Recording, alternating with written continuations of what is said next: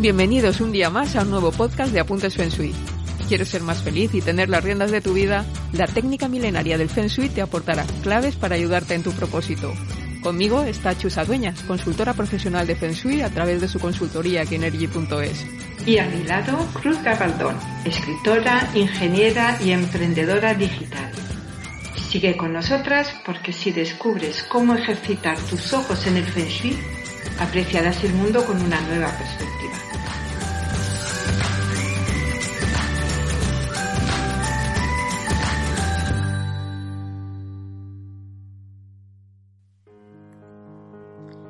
Continuamos un podcast más con ese recorrido que estamos haciendo por las distintas estancias de la casa y lo vamos a hacer también siguiendo este mismo formato donde yo te lanzo preguntas y tú me contestas. ¿Qué te parece, Chusa?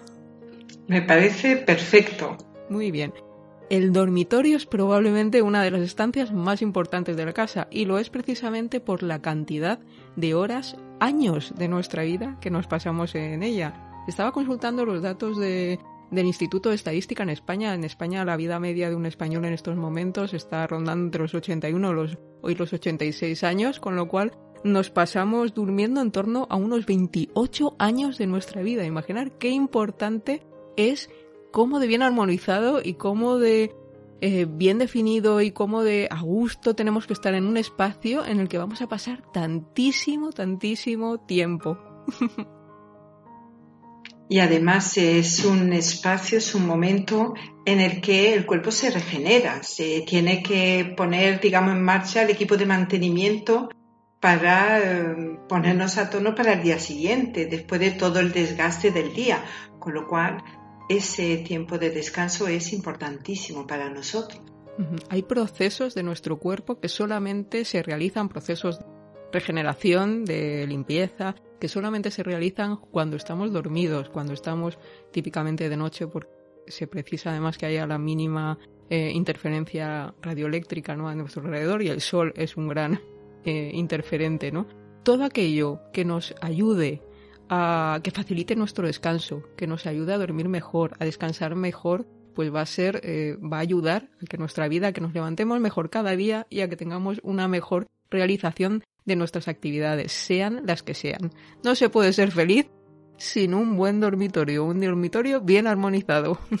tiene además el dormitorio un arquetipo, ¿no? Como hemos hablado en otros casos, que tiene que ver con, este, en este caso, el arquetipo del dormitorio son las relaciones, relaciones íntimas, relaciones de pareja, pero también relaciones familiares, relaciones con las personas con las que tenemos conexión eh, emocional, ¿no?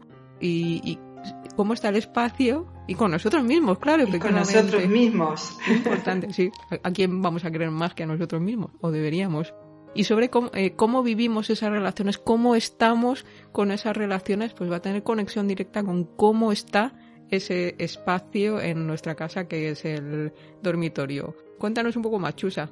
Pues independientemente de que hay que buscar un colchón adecuado. El colchón es importantísimo. Ahí ya mm, eso lo sabemos todos para que el cuerpo pueda estar a gusto, ¿no? La almohada adecuada a nosotros, cada uno tiene unas preferencias. Que esté en oscuridad, la máxima oscuridad posible para que el cuerpo pueda regenerarse bien. Y y tranquilidad, ¿no?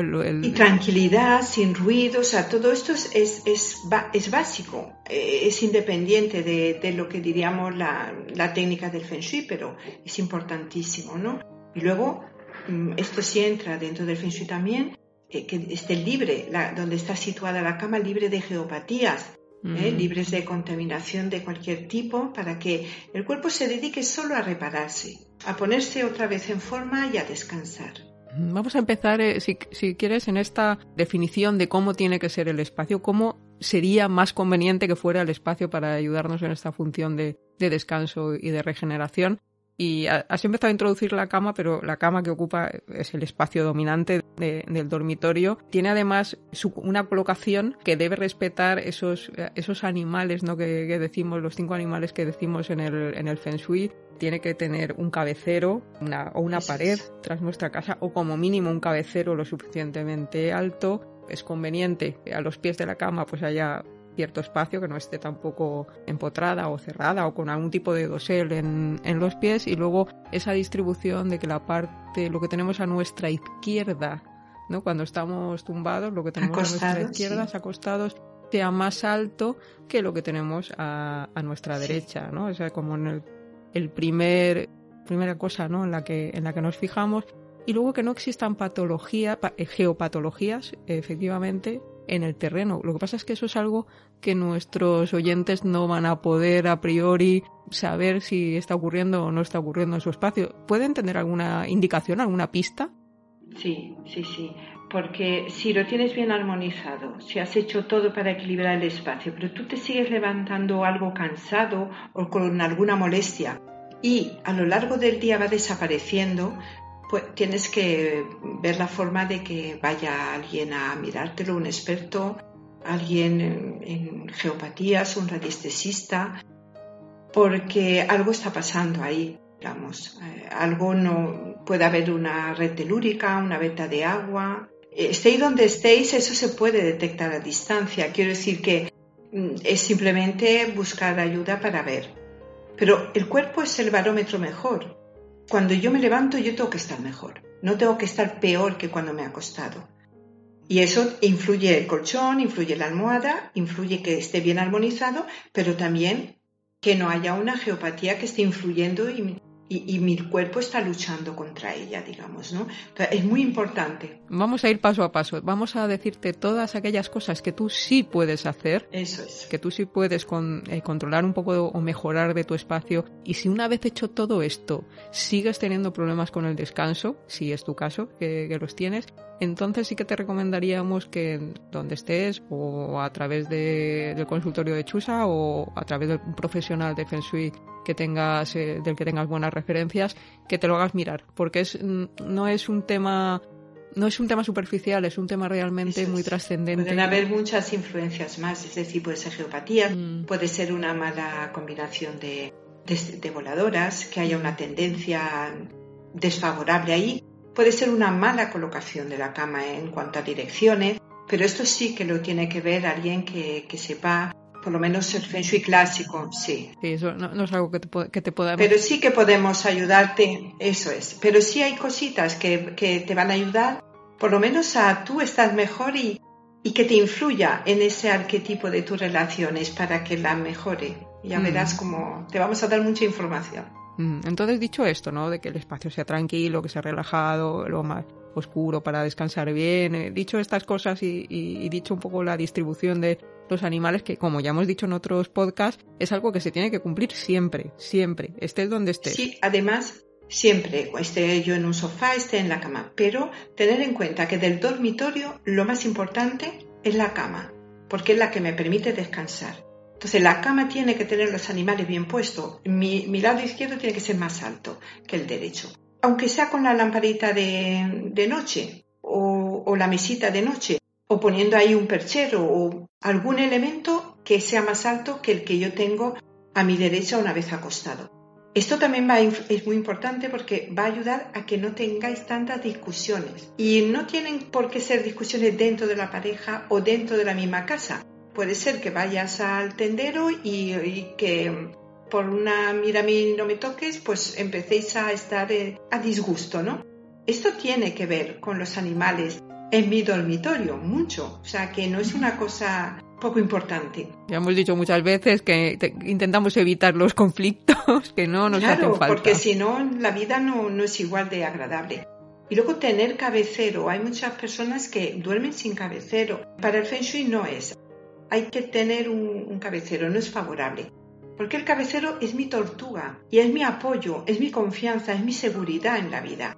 Y en este caso, sobre todo en las relaciones. Si yo no tengo confianza en mí mismo, si yo no tengo eh, seguridad en mí, no voy a relacionarme bien ni con mi entorno, ni con los demás, ni con nada. Todo va a ser como más difícil para mí, ¿no? Entonces, cabecero, poneros un cabecero, uno que os guste, uno que, aunque sea, no sé, una tela bonita, ¿eh? por si no queréis nada más, pero que defina lo que es el espacio de la cama. Mm, que marque el espacio de protección, ¿no? Tu espacio de protección de, de ti. eso es. Una altura cómoda, es importante para que no te cueste ni, ni levantarte ni... Sí, eso ya cada uno también decide el que le es más cómodo. ¿Y en tantos países que la gente duerme en el suelo, Chusa? A ver, eh, si uno es la cultura, pero fijaros, incluso en, en, los países donde la cultura es dormir en el suelo, que no duermen en cama, tienen un tatami no duermen directamente en el suelo. Una Eso normalmente eran personas, claro, eran personas eh, hace ya años como muy pobres, donde no tenían nada, donde prácticamente no podían acceder a nada mejor, ¿no?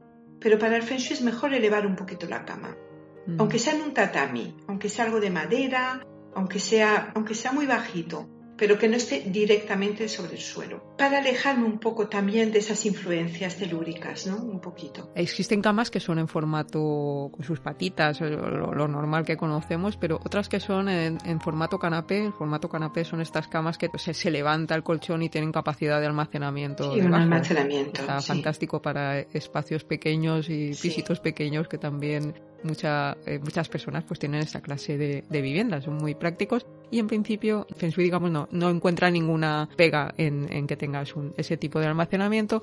Lo que sí que te vamos a decir es que lo que todo aquello que guardes en ese espacio bajo la cama que no sea cualquier cosa. que no sea cualquier cosa. ¿Qué cosas sí se pueden almacenar debajo de, la cama? Quien dice en el, en el canapé, pues a lo mejor en estos cajones, extraíbles con ruedas, que, se pueden colocar, ¿no? En, que ahí está en Ikea y cosas por el estilo. ¿Qué se puede almacenar para no, digamos, incurrir en... para hacerlo bien, vamos? Para hacerlo bien, claro. Es que mucha gente cree que no se puede tener algo almacenado debajo de la cama por eso, porque se ha dicho que no todo se puede guardar. Entonces, ¿qué podemos guardar? La ropa de cama, mantas, cubres, sábanas, incluso ropa mía, por ejemplo, pues de invierno, cosas más gruesas o cosas que gasto menos o que gasto en temporada. Es decir, cosas que sí utilizo, pero que utilizo en el dormitorio. Bueno, la ropa la utilizo también para salir, pero normalmente me cambio en el dormitorio, ¿no? Cualquier cosa que yo pueda utilizar, pues cojines, otras almohadas, el nórdico, fundas de nórdico, etc. Todo eso lo puedo guardar debajo de la cama. Lo que no puedo guardar son cosas que no voy a utilizar nunca. Pues cosas que ya he retirado, cartas antiguas, eh, cosas que... Eso tiene que ir a un trastero. Eso no puede estar ahí porque sí que va a bloquear mi área de las relaciones. Tampoco puedo poner ahí papeles de, de médicos, de divorcios, cosas que no son mías o de mi pareja. Eso, vamos, prohibido totalmente porque ahí entra la energía de otra persona. Yo aquí no la oigo. Eso que acabas de decir, Chusa, es que es súper importante y no quiero que pase desapercibido, porque hemos dicho que puedes tener ropa, que puedes tener cosas que, son tuyas, eh, pero no puedes guardar cosas que sean de otros miembros de la familia. Deberían ser solamente... Ni de la familia, ni fuera de, de, la propia casa, que puede ser de un hermano, de una hermana, guárdame este cubre, guárdame las mantas de cuna de mi bebé que ya no las gasto. No, tiene que ser algo propio de en cada dormitorio tiene que haber lo que es realmente de esa persona o de esas personas que duermen en ese dormitorio. Otra cosa que es súper importante cuando, bueno, y de hecho la, la instalación eléctrica bien hecha de una de una casa, supone que eh, las bajantes de los enchufes pues tienen que bajar desde, desde el techo a los enchufes y no deben cruzar por detrás. Esto queremos incidir porque no debería haber ningún tipo de cableado eléctrico. Pero me encuentro mucho, ¿eh? Que pasara, que pasara ni por tu cabecero, ni por detrás, ni, ni por debajo de la cama como os digo, en una casa moderna, bien hecha, cumpliendo las reglamentaciones eh, eléctricas, no debería ocurrir. siempre, siempre. Pero cualquiera, se hacen reformas, es más cómodo pasar esto por aquí, se pasa por ahí, entonces esta, esta situación sí que se da. ¿Qué hacer en caso de tener eh, algún tipo de cableado detrás de nuestra cabeza, si no se puede cambiar la posición de, la cama o el cableado. El Feng Shui siempre tiene solución para todo, es maravilloso. Entonces sí, eh, no es bueno, no es bueno porque va a influir, eh, va a contaminar con pequeños impulsos nuestra cabeza, en nuestro cerebro cuando tenemos que estar en pleno descanso, ¿no? Hay muy sencillo poner corcho detrás del cabecero donde pasan los cables y tapar esa zona con placas de corcho. Puede ser corcho de este que se enrolla para poner las pizarras y podéis poner el cabecero por encima, o sea, pegado a él, pegarlo al cabecero. No tiene que ser algo a la vista, o sea, es sencillamente. No, no, no, puedes quedarse detrás. Podéis taparlo, pintarlo, ponerle papel pintado si queréis por encima, o sea, forrarlo, lo que queráis.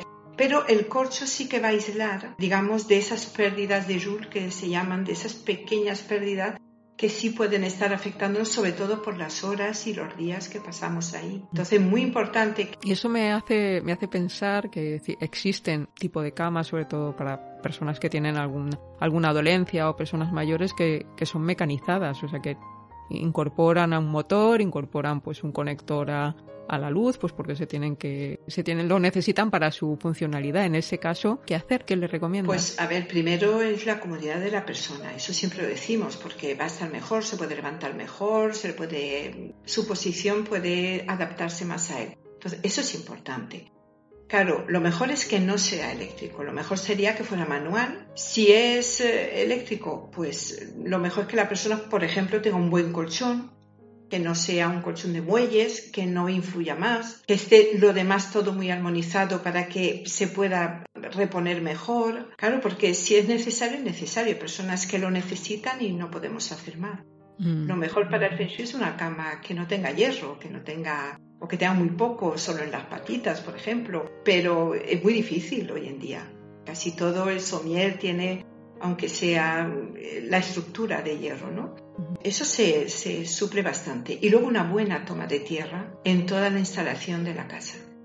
Eso debería ser, debería existir en cualquier en cualquier vivienda, en cualquier construcción, lo mismo, la reglamentación eléctrica lo, lo establece así, pero es, es, uno de los errores más frecuentes que se encuentran en las viviendas, o sea, las tomas de tierra que no están bien, bien construidas, no están bien hechas, o lo estaban en un principio pero se han deteriorado con el paso del tiempo y hay que y necesitan reponer. Provoca además muchos otros problemas eléctricos, los equipos y, los electrodomésticos que tengan en casa. Te puedes, puedes tener más problemas con, con eso, pero aquí también el, el, Feng Shui también es un elemento conflictivo, ¿no? Es algo que si identificas que puede ser el caso, deberías contactar con un equipo de profesional de, la electricidad y, pedir que te lo que te lo resolvieran. No te pongas cama eléctrica por capricho si quieres tener un buen feng shui, si quieres seguir los preceptos. Si quieres descansar mejor. Los preceptos del feng shui. También hay que decir que cuando el feng shui se originó no existían estas cosas. No existían las camas Con lo cual, esto es una interpretación ya que hacemos de, de lo que entendemos que, que dirían los, los antiguos maestros no sobre ese tema. ¿Qué, opinamos eh, en, en, caso de parejas que duermen en camas separadas, pareja dormir en camas separadas, si no separadas pero juntas? Mm, ¿Cuál es la mejor solución para este tipo de...? Para el Feng Shui no es favorable que una pareja duerma en camas separadas porque crea como una, una, separación entre ellos. Pero aquí es como hemos dicho antes, si es para mejorar, porque una persona o se mueve más y no puede descansar bien, es importante por lo menos que, que, que descanse uno bien. Entonces, si es preciso porque la otra persona ronca mucho o porque necesita elevarse más porque respira peor, pues hay que separar las camas y luego ya pues veremos otras formas de, de juntarnos, ¿no? Incluso cuando hay la misma cama, pero dos colchones separados, también para que se pueda elevar un poquito los pies o la cabecera de una de las partes, lo que aconseja el Feng Shui es, vale, tú tienes eh, los dos colchones separados, tienes las fajeras separadas, pero lo que es la sábana, eh, la encimera y las mantas, los cubres, el edredón, que sea de uno, todo uno, si puede ser. Entonces eso es menos desfavorable que dos camas separadas. Pero ya os digo, si eh, vais a descansar mejor, incluso por necesidad, para descansar más, porque la otra persona pues, necesita a veces esos aparatos que se ponen para, para personas que tienen apnea y todo eso hace muchísimo ruido y al acompañante le puede molestar mucho para dormir, pues también en habitaciones separadas. Se hacen otras actuaciones para que esa pareja no se resienta en ese momento. En un principio no es lo aconsejable. De modo que una vez más, si tienes en tu casa, en tu situación, tiene que darse este, esta situación de tener camas separadas porque alguna de las personas, pues, digamos, molesta a la otra durante el sueño, para asegurarnos, y parece que justamente hoy estamos hablando mucho de, de, búscate a un pesuista, pero quiero decir, son cosas, es que el sueño es muy delicado, el dormir bien es muy importante, entonces si tienes esa situación y quieres asegurarte de que lo tienes lo mejor posible, volvemos a decir lo mismo, contacta con un profesional, contacta con un Kinergy o asegúrate de que la solución a la que llegas, además de ser favorable para la salud, sea también favorable para, para el resto de tu vida, ¿no? Y para ese arquetipo de las relaciones con las que está relacionado. Luego, una cosa más, al hilo de lo que hemos dicho antes, que no se podía tener, si tenías espacio de almacenamiento bajo la cama, cosas o ropa o ropa de cama que fuera de otros dormitorios, esa recomendación se extiende a toda la, a todo el dormitorio en el dormitorio donde duermes o duermes tú y entonces tienes tus cosas o duermes con tu pareja, entonces están tus cosas y las de tu pareja. Esas son el tipo de cosas que tienen que haber en el dormitorio porque ese es un espacio de descanso, de regeneración, de reparación vuestro, solo vuestro. Y privado, donde tengo mis cosas. Y eso yo lo digamos que lo voy a extender a cualquier dormitorio. Es decir, si tienes el dormitorio de un hijo o de alguien que duerme ahí, lo que hay en ese dormitorio tiene que pertenecer, tienen que ser las cosas de la persona que duerme ahí. No puede ser que como el armario es grande, en el dormitorio del hijo dejamos cosas de los padres o cosas de los hijos en el dormitorio de los padres, por ejemplo, no sé, chaquetas o algo así. No, hay que buscar la forma que realmente cada uno en su dormitorio tenga, su propio mundo, su propio espacio ya irá llenándolo si quiere o si lo necesita, pero es como que no hay luego capacidad de autogestión, de, independencia en muchos aspectos de mi vida. Siempre parece que dependo de otros para solucionar aspectos, circunstancias. No tengo confianza en mí, ¿no? Y esto porque algo interfiere en, mi energía. Puede ser que yo dependa de otros o que otros dependan de mí y me estén demandando también continuamente. Entonces, para e- evitar, digamos, esa situación, pues eh, la, actuación es que en cada en el, en el, dormitorio de cada uno estén las cosas privadas de cada, uno. Sí. Claro, clarísimo. Y si quiero guardar algo de alguien, tiene que ser en otro sitio. Tiene que ser en un trastero donde lo guardo o en el salón, pero los dormitorios son muy importantes, muy importantes para el Feng Shui. Vamos a volver a la cama porque la cama tiene mucha más tela, ¿no? Eh, sí. Mucha, mucha tela. De hecho, una de las, yo creo que es de las ideas más generalizadas, la idea superficial, digamos, de Feng Shui más generalizada es que la cama tiene que apuntar al norte. ¡Ala! Y ya, y se quedan todos ahí más anchos claros diciendo que la cama tiene que apuntar al norte, pues. En el hemisferio norte tiene, tenemos que estar dirigidos a, durmiendo al norte. No es así. Vamos a insistir, esto no es correcto al menos no, al menos no para todo el mundo y solo no para todo el puede, mundo. Puede dar el caso de que sí, pero pero no, no, puedes aplicar esa norma como norma general desde ya. Eso eh, yo siempre lo digo, es un desconocimiento de la escuela de la brújula. Eh, todos, según nuestro elemento, tenemos cuatro direcciones favorables y cuatro direcciones desfavorables. Entonces, una madera, una, una madera truena, un viento, un fuego, incluso las personas que son del elemento agua podrían dormir al norte, por ejemplo, pero no las tierras, mm, sean tierra 2, tierra 5, tierra 8, no los metales, el metal 6 o el 7, porque no es eh, una dirección adecuada para ellos. Eh, eso dentro del Feng Shui personal, eso se, indica, cuáles son las direcciones favorables, además para muchas cosas, no solo para dormir, pero para muchas cosas. Y eso, una cosa tan, a veces que puede parecer que no se le da la importancia, ¿no? Es uno de los, eh, de los aspectos que hace que tú descanses mejor, ¿o no? Fíjate que se da el caso, a veces yo lo he visto en, en niños pequeños que tienen la posición de la cama de una forma y ellos tienen la inercia de dormir girados en alguno. Sí, sí, sí. Pues Se fíjate de lado o, con los, o en los pies, sí, sí. Fíjate si conoces en algún, algún día cuáles son las direcciones personales de, de, tu hijo, cómo estará apuntando en una de sus direcciones favorables, porque eso es, es, es natural, ¿no? Hay como un... Innato, sí. Hay una tendencia natural a saber lo que seguramente luego ya se nos olvida, ¿no? Ya pensamos más dónde nos queda mejor la distribución. Sí, o cómo vienen los enchufes. Muchas veces colocamos la, la cama pues como lo ha puesto el constructor y lo pone de la forma en que moleste menos la cama, por ejemplo. Pero la cama no hay que mirar que molesto, no, hay que mirar que, que sea buena para mí. Que sea lo más, vamos, lo más beneficiosa. Obviamente no puede ser perjudicial para mí. Y dentro de que me favorezca, que me favorezca todo lo posible a mí y, y cuando duermes con alguien, pues además hay que encontrar la dirección de, de acuerdo, ¿no? una, una dirección que sea favorable para ambos dos, favorable para a ambos veces dos. no se puede. no siempre es fácil, claro.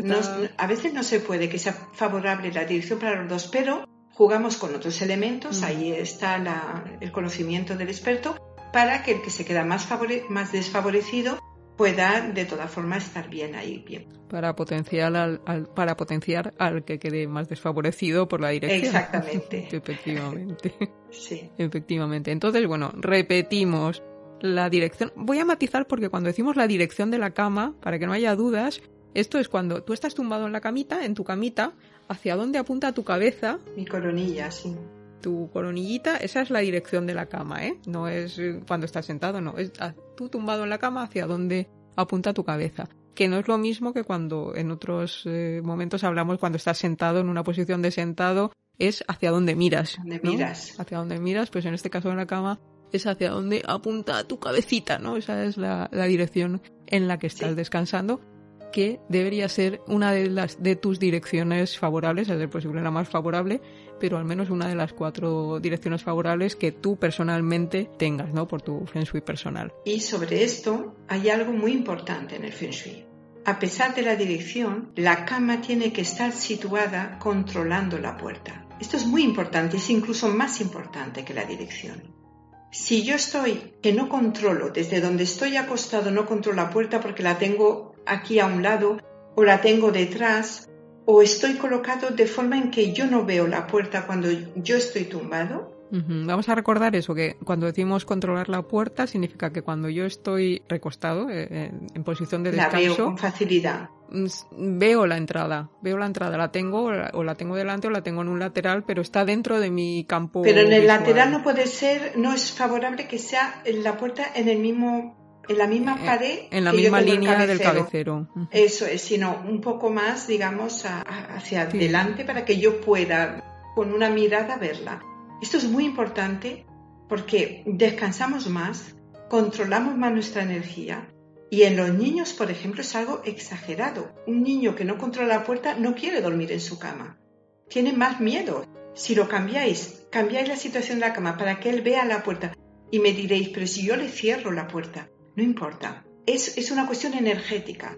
Tenemos que controlar siempre el espacio para a la hora de dormir desconectar de ese aspecto energético y dejar que el cuerpo se regenere bien y descanse. Al final, fijaos que son las mismas directrices que hemos dado para la mesa de trabajo, que hemos dado para el sofá cuando hemos hablado del feng shui del, del salón, o sea, siempre estamos, de la cocina también, siempre estamos diciendo lo mismo. En la posición en la que estás, no digo un momento de paso, eh, tienes que tener control visual de la entrada de la, del espacio en el que te encuentres. Tienes que tener la espalda protegida, digamos, tus espaldas tienen que estar protegidas, no, no pueden estar... No te podría venir alguien por detrás y darte una collejita sin que tú lo, sin que tú lo detectes antes, ¿no? y, y, luego, bueno, pues eso que decimos siempre, del frente despejado. Y al Feng es que no le gusta la simetría, ¿no? Vamos a decirlo así. No le gusta. no le gusta la simetría exacta. Le gusta que una parte sea más alta Para que, la otra. Para que se mueva la energía bien. Eso sí, es. sí, es como este fenómeno, ¿no? De los fluidos, ¿no? Tiene que haber una diferencia de altura para que fluya el agua. Eso ¿no? es, eso es, eso Pues es, esto a nivel del chi, de, pues es un poco lo mismo, ¿no? Tiene que haber esa diferencia de altura que favorece que el chi se mueva en esa dirección. Entonces tenemos ese movimiento en todas las direcciones del, del espacio. Otra cosa también que, bueno, ya lo comentamos cuando hablamos de la, del amor, ¿no? De, de, las relaciones de pareja y de qué cosas afectaban o, o podían no afectar negativamente a las relaciones de pareja. Y vamos a recordar el tema de las imágenes, el tipo de imágenes que podemos encontrar en un dormitorio. Entonces, repetimos una vez más, esto ya lo dijimos, pero bueno, aquí procede decirlo de nuevo. No se pueden tener imágenes de personas solitarias. No se pueden tener tampoco imágenes de terceros, quiero decir. El abuelo, el padre, los hijos, ese no es el lugar. El dormitorio solamente, volvemos a insistir, es un espacio si es un individual, es tu espacio tuyo y si es tuyo y tu pareja, de vosotros dos. Ahí solamente podéis estar vosotros y además tenéis que estar siempre emparejaditos, porque aquí, en este caso sí. En este Emparejados y felices. En este caso sí que le gusta la pareja. el feng shui le gusta, la pareja sí le gusta, la simetría no. La simetría no. Claro, porque es cuando hay mucho público, que le llamamos nosotros en el Feng Shui, eh, no favorece la, la actividad sexual. Entonces, bueno, es una parte importante también, sobre todo dentro de una pareja y para cualquier persona, vamos, si lo desea. Entonces, muy importante. Y fijaros, ni personas solas, aunque sea yo misma ahí con una foto donde estoy sola, no, ni fotos o imágenes en que el cuerpo no, no está entero. Eso ya lo hemos dicho siempre, ¿no? un busto, una imagen de un busto sin cabeza o sin brazos, sin pierna, no. no decimos que no está entero no significa que se tenga que ver de la cabeza a los pies, sino que no le falten piezas. Eh, partes, exacto. Puede ser un busto, ¿vale? Pero se ve que es un busto, ¿no? Pero que no sea, pues como, yo qué sé, una típica estatua griega o romana donde le faltan porque se normalmente porque se han perdido, porque se han roto. Siempre porque se han perdido. Claro. Entonces, pero en, en, su origen pues estarían enteras, ¿no? Vamos, hablamos de figuras sin amputaciones. Eh, eso es, eso es, eso es. Un poco fea, o sea, la imagen y tampoco tiene que estar íntegra. imágenes, ya que seguimos con las imágenes, que den velocidad. Un coche de carrera, un caballo corriendo. El dormitorio es un espacio yin. Eh, no, no, puedo poner ahí imágenes pues, de, de, una tormenta con el agua del mar muy, muy revuelta, todo relajado todo suave, todo que me invite al descanso, que, que, me ayude a cuando yo llego a ese espacio, pues es bonito, relajado, me siento a gusto, no, no, no, me, no me mueve, no me activa, digamos, eso. Efectivamente, porque es que ya dijimos también cuando hablamos de dónde colocar ciertas cosas en la casa que todo aquello que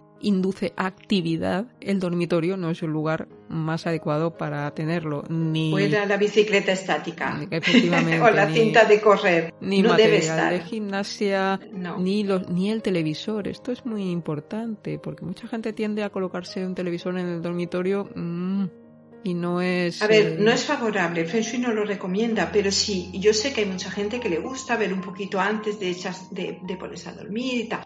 Bien, pero que tenga una regleta, entonces cuando voy a dormir apago y se desconecta todo. Igual como en, en los, por ejemplo, en los dormitorios de los adolescentes, ellos tienen su ordenador. Es muy difícil eh, hacerles que no lo tengan, y más porque es su propio espacio, ¿no?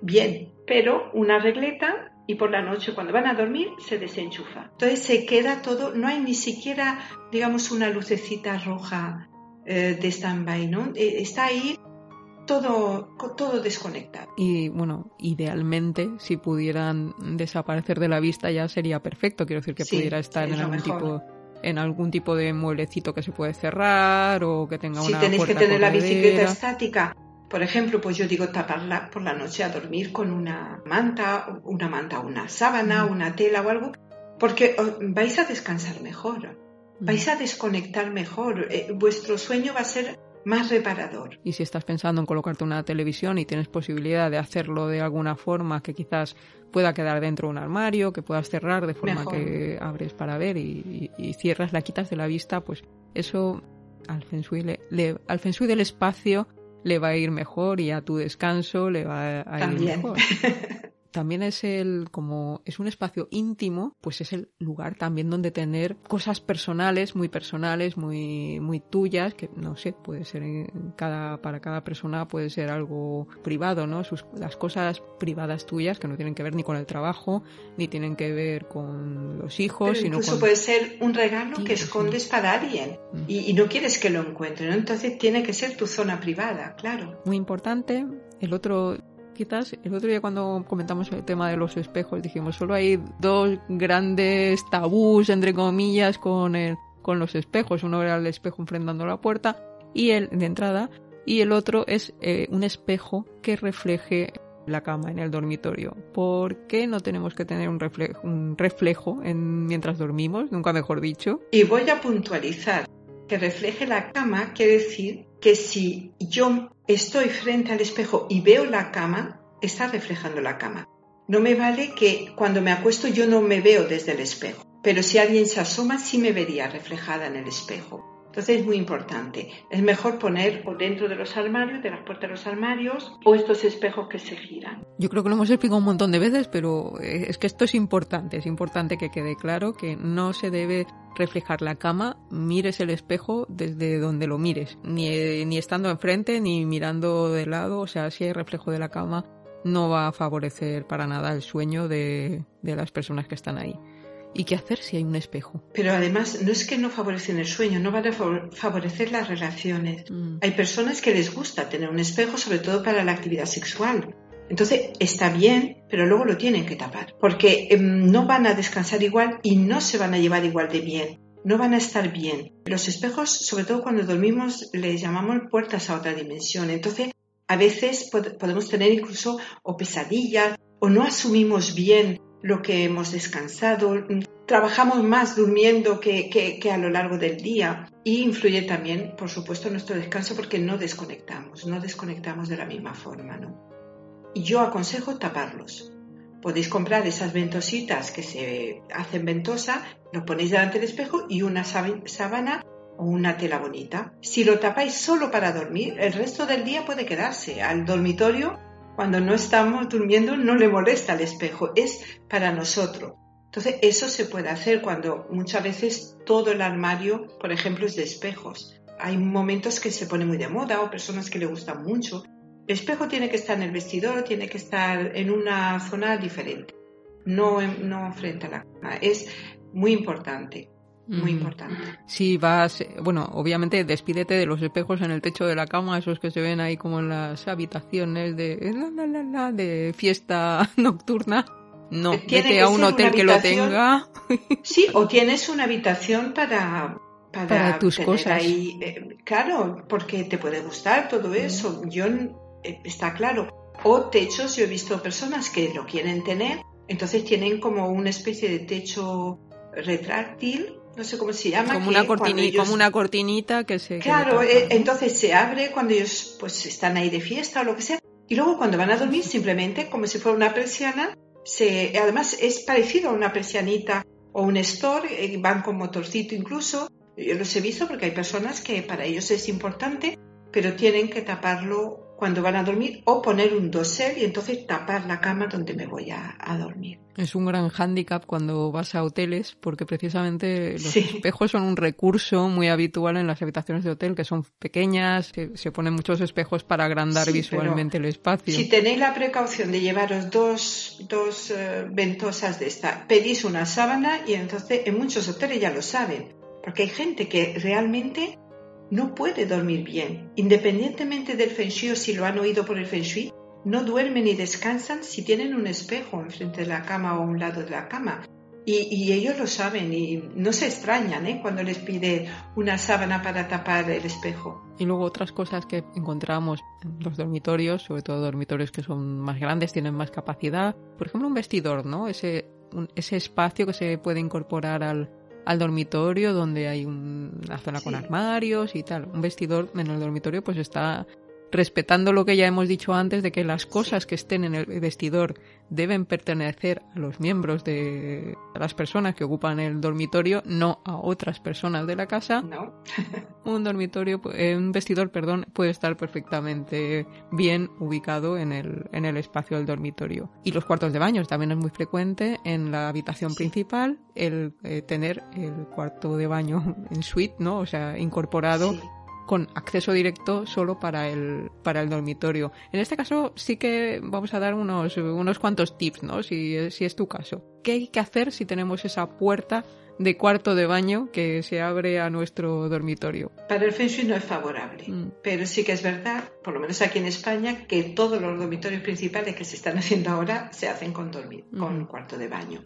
Entonces, si se, uno hace el proyecto de nuevo, yo aconsejo ponerlo, por ejemplo, primero el vestidor y luego el cuarto de baño, con lo cual no da directamente el cuarto de baño al dormitorio. A veces no es posible porque son como dos partes diferenciadas. Entonces la puerta es siempre cerrada. Procurar que no caiga justo encima de la cabecera también la puerta, pero siempre la puerta cerrada porque yo me he encontrado en muchos dormitorios que abren la puerta del cuarto de baño para que corra un poquito de aire. Así abren la ventana del cuarto de baño y sobre todo en verano, ¿no? Y la del dormitorio eso no es favorable porque tú estás trayendo a tu vida, a tus relaciones, una energía que es de desecho. En el cuarto de baño vamos a tirar lo que no queremos, de, sea otras, sudor. De otras cosas, el caso es que es de otras cosas. Claro, que no es, es que una energía que no tiene, no, no es favorable para el dormitorio, ¿no? Entonces, si es posible que sea lo menos visible desde la cama posible, ¿no? Esto es lo más aconsejable. Yo aconsejo de todas formas que pongan el dormitorio, ponen el vestidor y detrás del vestidor, o sea, atraviesas el vestidor, pero no veo la puerta del baño enfrente. Y a veces una cuestión de muy pocos pasos más, ¿no? Es, igual de cómodo. Eso ya lo mencionaremos cuando hablemos de, de los cuartos de baño, pero aunque cierres la puerta, la tapadera del inodoro siempre cerradita, siempre cerradita, ¿eh? Y es muy importante porque ahora incluso en muchos hoteles se está viendo esas paredes de los cuartos de baño de cristal. Las odio.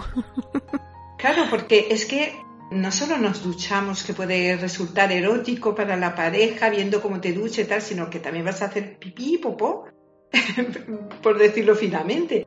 Entonces, claro, la persona no tiene comodidad. Bueno, hay de todo, hay personas que no les importan, pero la mayoría de las personas.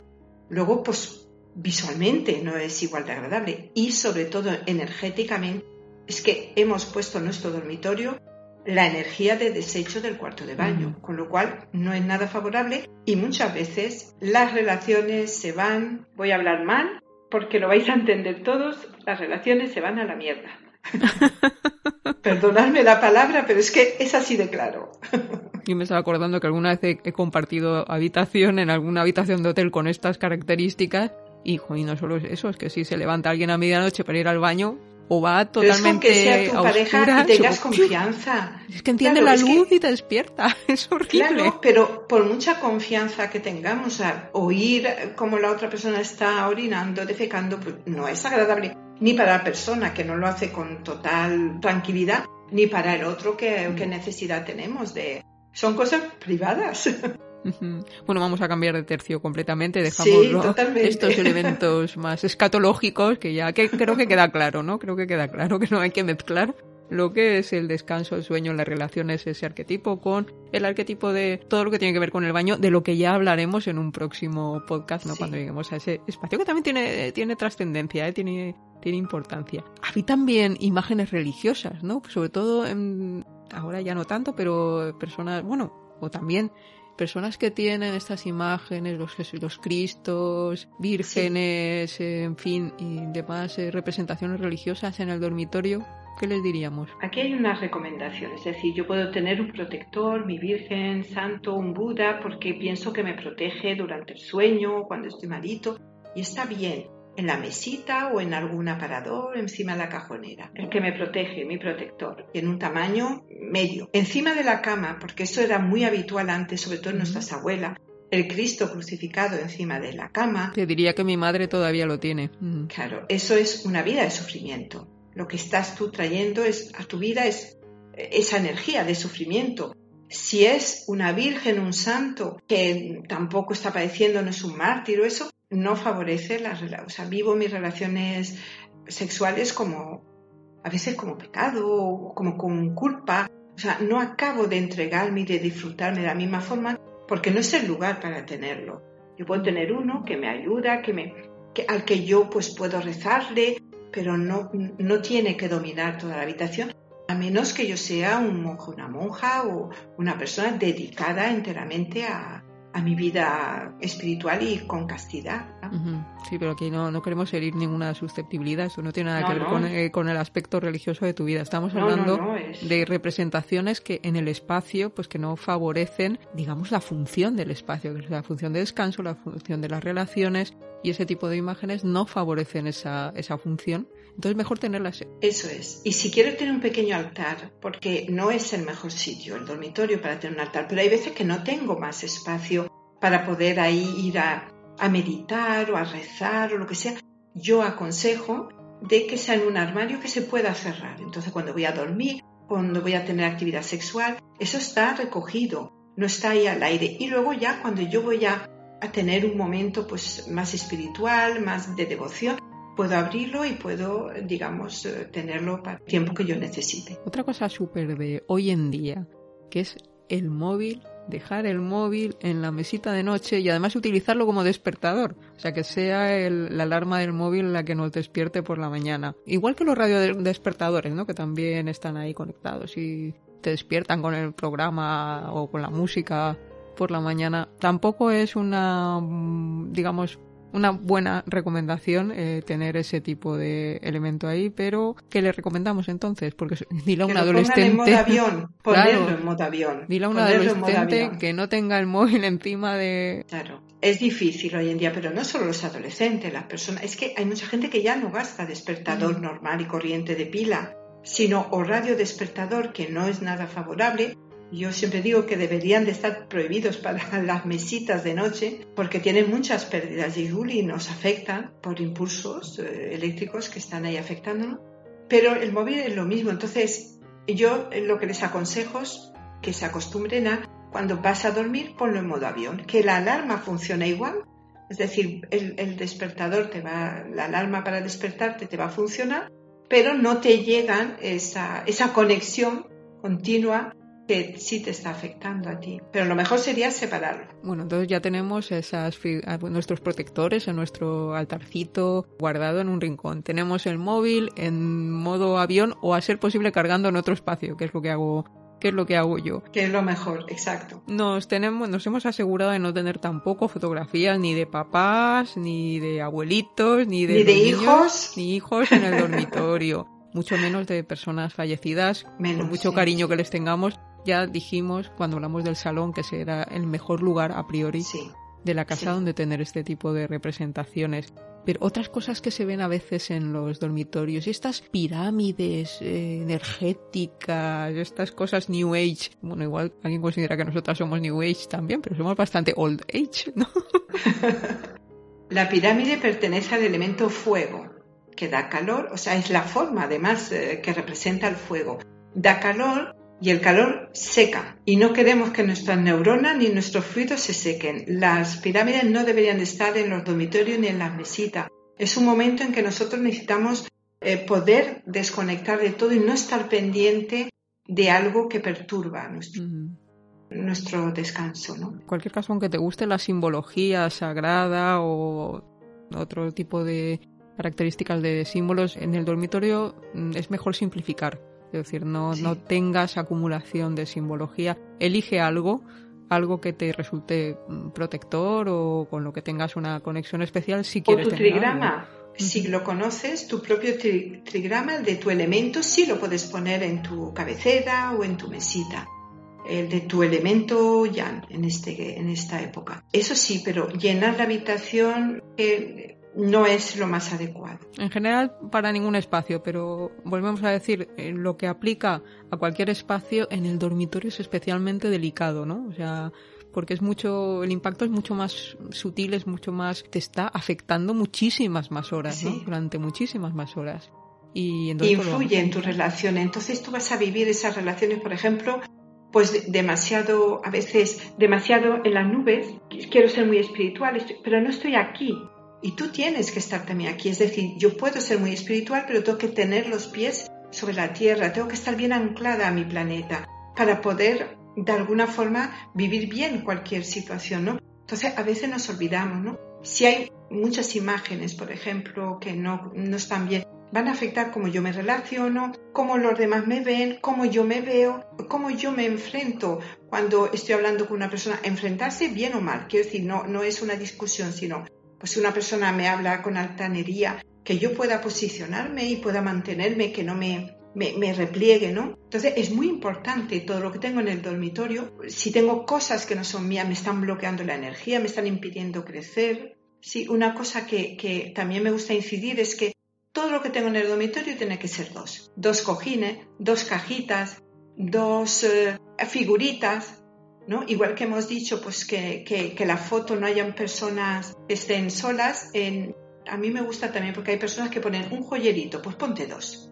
Uno para los pendientes y otro para las pulseras. Si quieres, no sé, un cojín encima de la cama, pon dos. Es, mm. es lo más, eh, lo recomendable. Antes te decía, cuando estabas hablando de la, de la multitud de, de símbolos o de protectores, hay un, hay un efecto como de cesión de poder, ¿no? Sí. Estas personas eh, sienten que tienen menos poder en su o tienen menos poder ellos en su vida porque están cediendo poder a otras cosas, ¿no? No se creen capaces de ellos mm. crecer directamente, sino lo ceden, ceden su poder a los otros y esto no es buen feng shui. Ya os lo digo, nosotros tenemos que ser responsables de todo en nuestra vida y tenemos que aprender a también solventar, tomar la rienda, ¿no? Yo a mí me gusta mucho eso, ¿no? De, de y, ver qué puedo hacer y, al nivel que sea, lo más material a lo más espiritual. Quiero decir, hablar vosotros directamente con la fuente, con Dios, con Buda, con, con vuestro santo y veréis cómo, cómo os atiende. Claro, en ese caso el Feng Shui, lo que estamos diciendo también desde el principio, es que lo que te ayuda es a estar ahí, ¿no? Que te ayuda a estar bien posicionado con los pies en la tierra, porque somos criaturas de la tierra, no somos criaturas del cielo, con los pies en la tierra poder y desde ahí poder resolver, conectar a otros niveles. A nivel poder llegar a cualquier, dar el paso que necesitemos en cualquier dirección, ya sea espiritual, ya sea profesional, ya sea de relaciones, pero siempre buscando que tú estés ahí con conexión contigo mismo, con capacidad de ver lo que está ocurriendo a tu alrededor y con el poder de decidir lo que quieres que ocurra, ¿no? A continuación. Lo que quieres que te ocurra a ti a continuación. Eso, eso es importante. Yo me he, ido, me he ido un poco del tema, pero hay una cosa que me faltaba por comentar, porque antes hemos, cuando hablábamos de las pirámides, me estaba acordando de las amatistas, que las amatistas sí que pueden ser eh, recomendables. Son muy favorables, sí, sí. No es necesario que las tengas, ¿eh? Quiero decir, esto no. es, una obligación, no es que te tengas que ir corriendo, Dios mío, a comprarte ahora mismo dos amatistas, pero estamos diciendo que si eres el tipo de persona que le gusta o los minerales, las piedras, si le gusta ese tipo de elementos, pues el que tienes que utilizar en el dormitorio va a ser el de las amatistas. Cuéntanos cómo. Entonces, aquí no es solo una amatista, sino es una drusa de amatista. Aunque sea pequeñita, esas que tienen varias puntitas de amatista. Y eh, lo aconsejable es poner una a cada lado de la cama, o bien en cada mesita, o bien debajo, a los pies de la cama, en cada pie, pero en la cabecera. Esto crea un arco protector que ayuda a que uno duerma mejor, tenga mejores sueños, no le lleguen tantas pesadillas y sobre todo que transmute esas energías densas de pensamiento que llevamos a lo largo del día. Y eso es muy favorable. Otro tipo de cuarzo yo no lo aconsejo porque el cuarzo hay que ir limpiándolo, hay que ir descargándolo. Entonces cada día tendríamos que sacarlos, limpiarlos, volverlos. Hay personas que les gustan mucho los cuarzos y tienen muchos cuarzos en su dormitorio. Entonces eso no sería tan favorable. Yo prefiero que pongan simplemente dos brusas de amatista, una a cada lado, formando un bonito arco protector. Bueno, pues ya sabes, ya tienes un recurso. Yo no he probado todavía lo del el arco de amatista. No lo he necesitado, no, no me ha hecho falta, pero sí que precisamente estos meses de confinamiento donde tanta gente eh, te comenta que tiene problemas para, para dormir porque es como que la cabeza no para, ¿no? Pues quizás, quizás podrían probar, ¿no? Con, con esto de, del arco de amatistas que no tienen que estar a la vista como, eh, como bien decías, si, si no te gustan no te pegan en el dormitorio, ¿no? que se vean pueden estar en la parte de abajo. de cada pata o de, las patas del cabecero mm. y una a cada lado y ya está. Bueno, yo creo que con esto más o menos lo que es el dormitorio principal, bueno, un dormitorio, el dormitorio de, de el tuyo, el que de la persona que nos escucha. Y muy rápidamente vamos a decir algunos elementos que, que, pueden favorecer el espacio, ¿no? Por ejemplo, una bola de Feng Shui que hemos dicho muchas veces que siempre se puede colocar en cualquier habitación, una bola de cuarzo facetada. Transparente y transparente, no ahumada ni de colores. Este fin de semana hablaba de esto con mi hermana que tenía una, se había conseguido una ahumada. No, ahumada no, esta no, esta no cuenta. Una bola de Feng Shui que le dé la luz natural o que esté a ser posible enfrente, enfrente cerca de la ventana, por ejemplo. Sí. El orden, siempre, siempre. Que si necesitas un cambio en tus relaciones, ya lo dijimos en el en el podcast sobre, sobre las relaciones, puedes volver allí y escucharlo. Reorganiza los armarios, limpia. Los armarios. Sí, coge los armarios. Armarios, cajones, todo, sí. Elimina lo que ya no utilizas. Lo que ya no te sirve, lo que esté roto, lo que esté deteriorado. Reorganiza el espacio y verás cómo cambian cosas en tus relaciones. Salen cosas que quizás ya no deberían de estar ahí y dejas espacio para, para otras nuevas. Por ejemplo, si en tus relaciones estás teniendo peleas, pues ya hemos dicho, ya lo hemos comentado varias veces, revisa que tengas esa distribución dragón y el tigre, de tigre y dragón correcta a tu alrededor. o sea, ya sabes, la izquierda más alta que, que la derecha. Si hay alguna relación de dependencia con diferentes personas de la casa. Asegúrate que no tienes cosas de otros en tu espacio. Revisa eso, mira en los armarios, algo te has dejado por ahí. Seguramente te ayudará. ¿Algo no fluye bien? Pues a lo mejor es que, por ejemplo, el cesto de la ropa sucia, ¿no? Que eso no lo hemos comentado, pero no es un buen... No, no, es, un buen, lugar. Mira, precisamente, precisamente, el cesto de la ropa sucia en el dormitorio puede hacer que no te fluyan bien las relaciones. Eh, o una pareja que no se está comunicando bien, pues igual eh, prueba a revisar las fotografías que tienes en el, en el dormitorio, que sean fotografías en las que estéis los dos, estéis juntos, estéis en un momento feliz de, vuestra relación y a ser posible un momento actual. Y nada de poner fotos de vosotros separados, que eso no ayuda, eso no ayuda, esa no, es la Así seguiréis separados. Nada, nada, esa no es la energía. Si queréis encontrar pareja, por ejemplo, favorecer el poder encontrar una relación sentimental o porque por lo que sea ahora os encontráis más solo, habéis roto, porque es el momento, por lo que sea. Entonces, un consejo Feng Shui es buscar dos, son dos figuritas de dos patitos mandarines, normalmente de jade o puede ser cualquier material, pero que sean bonitos, que estén bien hechos. No hace falta que sean muy grandes y los ponéis en una de las mesitas que se den el piquito como dándose besitos, ¿no? Y otra cosa que también podéis hacer si no os gustan los patos mandarines, que a veces no quedan bien con nuestra decoración, es dos corazones de cuarzo rosa. Ahí, dos corazones de cuarzo rosa los ponéis sobre una telita, por ejemplo, de seda rojita o una cajita bonita, y los ponéis juntitos, que estén tocándose, y los ponéis en vuestra mesita. Entonces, eso, eh, y más si lo ponéis en un día favorable, que los podéis mirar en, en nuestra web, en, el calendario, cuando son los días favorables de cada mes. Entonces, eh, si lo colocáis ahí, la fuerza es mucho mayor. En nuestra web de Apuntes Feng Shui, no, en la web de Kinergy. En la web de Kinergy, perdón, sí, es donde, los publicáis.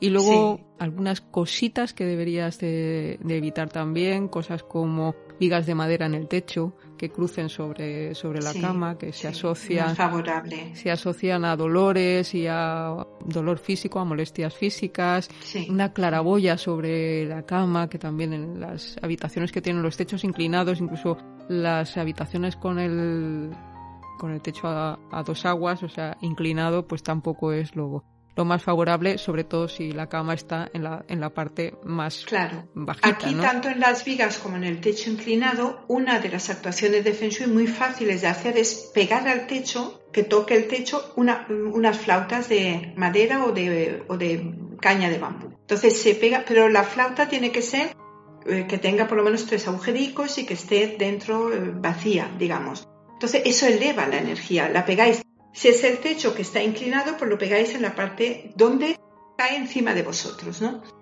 Eso es una forma fácil de elevar eso. También se pueden poner por las estrellitas eh, fluorescentes que hemos comentado antes.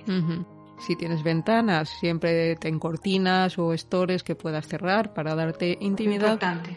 Y otra cosa, mira, esto tampoco lo hemos comentado antes y también eh, hay que decirlo que si la habitación no es no tiene una forma regular y tiene esquinas o vigas con, con ángulos que apuntan hacia la cama. Sí. eso ya hablamos en su momento y, aquí también aplica. Hay que intentar evitar tener esos ángulos directamente apuntando. Dirigidos a la cama. Dirigidos hacia, hacia nosotros en la cama. Son las flechas envenenadas. Tapar esas esquinas o con cintas o con un tapa esquina o con algún elemento que cuelgue y que lo, digamos que lo, nosotros decimos que mata esa esquina, ¿no? Que, que, que le quite la fuerza que, se dirige hacia nosotros. Efectivamente, ya sabes, pues un tapajuntas, lo puedes pintar del color de las paredes y de la habitación, sí, sí. Unas cintitas si te gustan ese tipo de decoración, con unas cintitas que caen del techo, así de, de colorines. Un pañuelo a veces bonito, sí, y tal, pueden ser soluciones para evitar esa, esas esquinas y, y si todo esto lo tienes bien, lo has hecho todo normal, eh, no tienes problemas para dormir en otro en otro espacio y cuando estás en, en, ese dormitorio o la persona que está en ese dormitorio no consigue dormir bien, pues desgraciadamente habrá que analizar las estrellas y las geopatías del espacio y ahí sí, que vas a necesitar la ayuda de un, consultor profesional. Entonces es muy importante. El buen descanso va a cambiar tu vida totalmente. Además te levantas de mejor humor, tienes más claridad, tienes más más lucidez a la hora de tomar decisiones o de y aparte de eso es que influye en tus relaciones. Madre mía, chicos, os hemos dado un poquito de faena ahora para que reviséis vuestro dormitorio. Espero que no. Descansar, respirar. hay que disfrutarlo, todos los cambios. Fijaros, todos los apuntes que os estamos dando, cuando los pongáis en vosotros en marcha, cuando empecéis a hacerlo, con una intención de mejorar vuestra mm. vida, que sea para mejor, disfrutarlo, eh, que sea de una forma no como, ay, qué mal lo tengo, voy a arreglar. No no, no, no, Ahora tengo la oportunidad de mejorar mi vida y voy a disfrutarlo y empiezo un nuevo ciclo más feliz y con más bienestar, ¿no? Y eso mueve la energía de una forma muy diferente. Pensar más que que tengáis cosas mal, eso no, no queremos que penséis eso, sino que hay cosas que podéis tener mejor y que ese mejor y que tenéis soluciones. tienen soluciones siempre hay soluciones y si siempre siempre. y si no las tenéis claras vosotros un profesional os va, os va a poder ayudar a, os va a ayudar exacto va a indicar las mejores.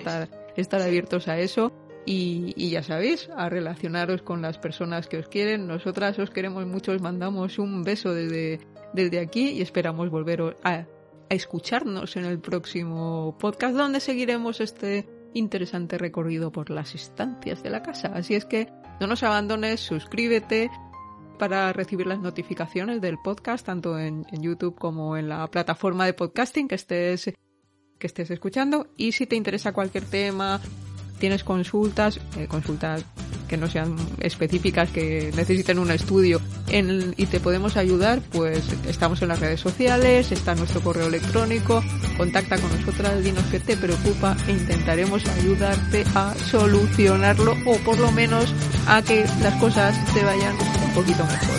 Un poquito mejor cada día, un poco más felices cada día. Un abrazo, un beso y nos vemos pronto y recordar disfrutarlo y ser felices.